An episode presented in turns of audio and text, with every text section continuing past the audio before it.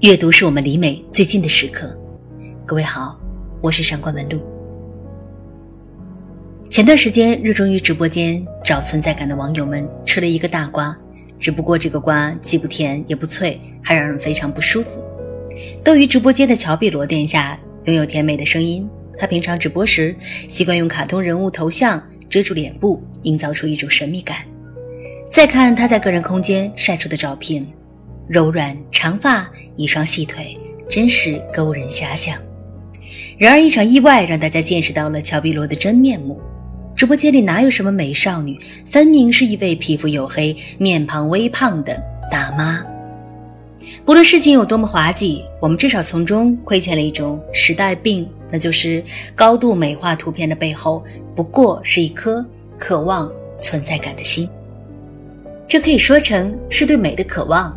也可以说成是对美的焦虑，这和现在的整容热、网红风同属一个原理，都来自于一种狂热的对美的追逐。自古以来，对美的追逐催生了多少灾难呢？比如巴黎圣母院中的副主教克洛德·佛洛罗，就是因为狂热的追逐他渴求的美人，而一手酿造成了一场悲剧。在一百多年前的法国。有一位叫维克多·雨果的人，以极致浪漫的手法，讲述了一个发生在15世纪法国巴黎的极为悲伤的爱情故事。在这个故事里，有一个外貌俊朗但内心却阴暗无比的人，这便是宫廷弓箭队队长菲比斯。这一天，菲比斯正在晚间的街道上巡逻，突然听到一阵急切的呼救声，他循声而去，发现有人劫持了一位少女，菲比斯。救下被劫持的吉普赛少女埃斯梅拉达，并把她横放在自己的马鞍上，而吉普赛少女娇滴滴地在军官的马鞍上坐起身来，望着眼前这明艳无比的少女，菲比斯心惊摇荡。常年在街头卖艺的少女埃斯梅拉达坠入了爱河，劫持埃斯梅拉达的坏人是巴黎圣母院的丑陋敲钟人卡西莫多，他在烈日之下被绑在耻辱柱上。接受鞭刑，被打得皮开肉绽。当卡西莫多口渴难耐时，围观的众人却对他投来恶毒的嘲笑。而只有善良的吉普赛少女艾斯梅拉达站了出来，给他喂水。这清爽冰凉的水滋润了卡西莫多焦渴的双唇，而艾斯梅拉达的善良品质，则唤醒了卡西莫多心中的良知。说起来，卡西莫多也是一个可怜人。他天生独眼、驼背，而且还跛足，被巴黎圣母院的副主教克洛德·弗洛罗收养之后，留在圣母院做了敲钟人。但他的耳膜又被钟声震破，周围人的嘲笑声从来都没有停歇过。丑八怪猩猩，又丑又凶，恶魔一个。虽然卡西莫多听不到，但是他依然能够感受到。来自周遭的恶意，他开始变得性情暴戾，对世界充满了敌意。唯一的例外就是克罗德·佛洛罗。对于这位养父克罗德·佛洛罗，卡西莫多是无比敬重的。对于养父吩咐的每一件事，他也是言听计从的。只是卡西莫多并不知道，他所敬重的养父实际上。是非常的狡猾和虚伪的。当已经秃顶，额头上刻画着一道道皱纹的克罗德·弗洛罗看到广场上跳舞卖艺的艾斯梅拉达时，他看到的是这位吉普赛女郎身上金色胸衣、裸露的双肩、裙子下露出的一对优美的细腿，以及乌黑的秀发和如炬的目光。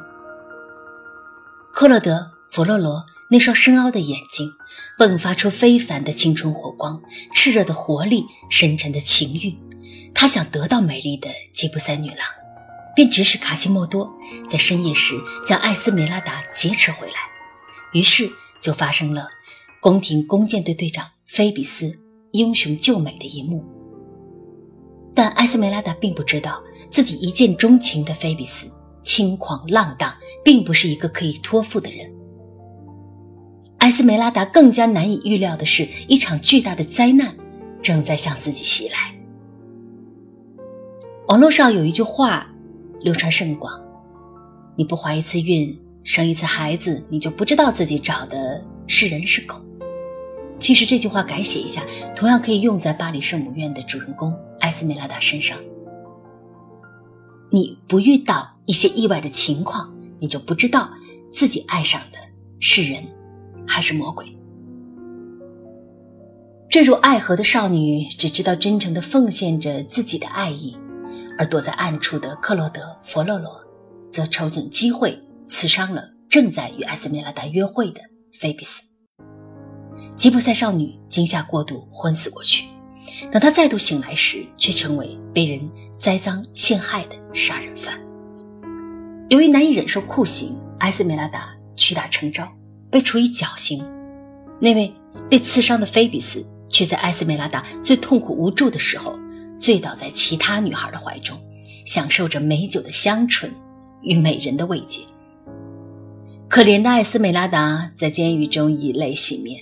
而克洛德·佛洛罗却潜入监狱，提出自己的条件：和我在一起，你便可以不死。艾斯梅拉达柔弱的身体里住着一个高贵纯洁的灵魂，他又怎会答应克洛德·佛洛罗的无理要求呢？倒是那位独眼、驼背、跛足又耳聋的敲钟人卡西莫多救下了艾斯梅拉达，并把他藏在巴黎圣母院的一所小房间里。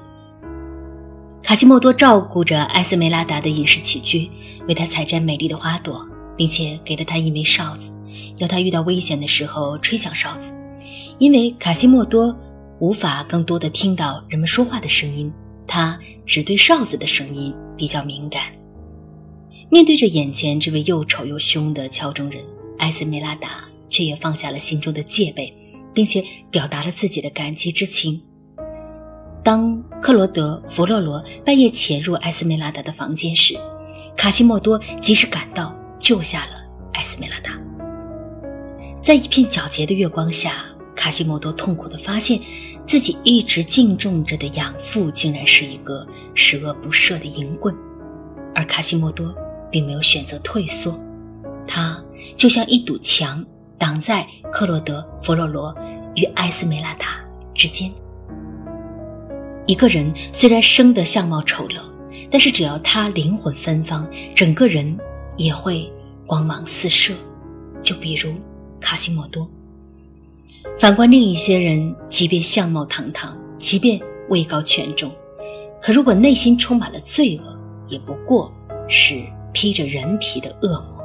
比如菲比斯和克洛德·佛洛罗。曾经对全世界都心怀敌意的敲钟人卡西莫多，被艾斯梅拉达纯净的内心所感染，他的良知被唤醒，他成为了艾斯梅拉达独一无二的英雄。而艾斯梅拉达虽然不曾爱上过卡西莫多，但是他却真心的信任着他。然而，最终艾斯梅拉达并没有成功的脱离困境。反而在出逃失败之后，再次被投入监牢。一旦进入这样的死牢，就永远与阳光、空气和生活诀别了，抛弃一切的希望，直到他被刽子手拖着，被送上了绞刑架，被冰冷的绳索勒断了柔软的脖子。看到这里。相信你我都一样，会热切地期盼着卡西莫多能够前来营救他心爱的姑娘。艾斯梅拉达当时心中的想法，很可能也是这样：卡西莫多，快来救我！其实，当艾斯梅拉达一次次地被卡西莫多救下时，他的心里就已经出现了微妙的变化。最初，他喜欢菲比斯英俊的容貌，但是遭到抛弃和陷害之后，逐渐擦亮了双眼，看穿了菲比斯。卑鄙丑陋的内心，他体会到卡西莫多那丑陋的外表之下隐藏着至为善良的灵魂，而雨果的描述也让人们回归到了最淳朴的性情。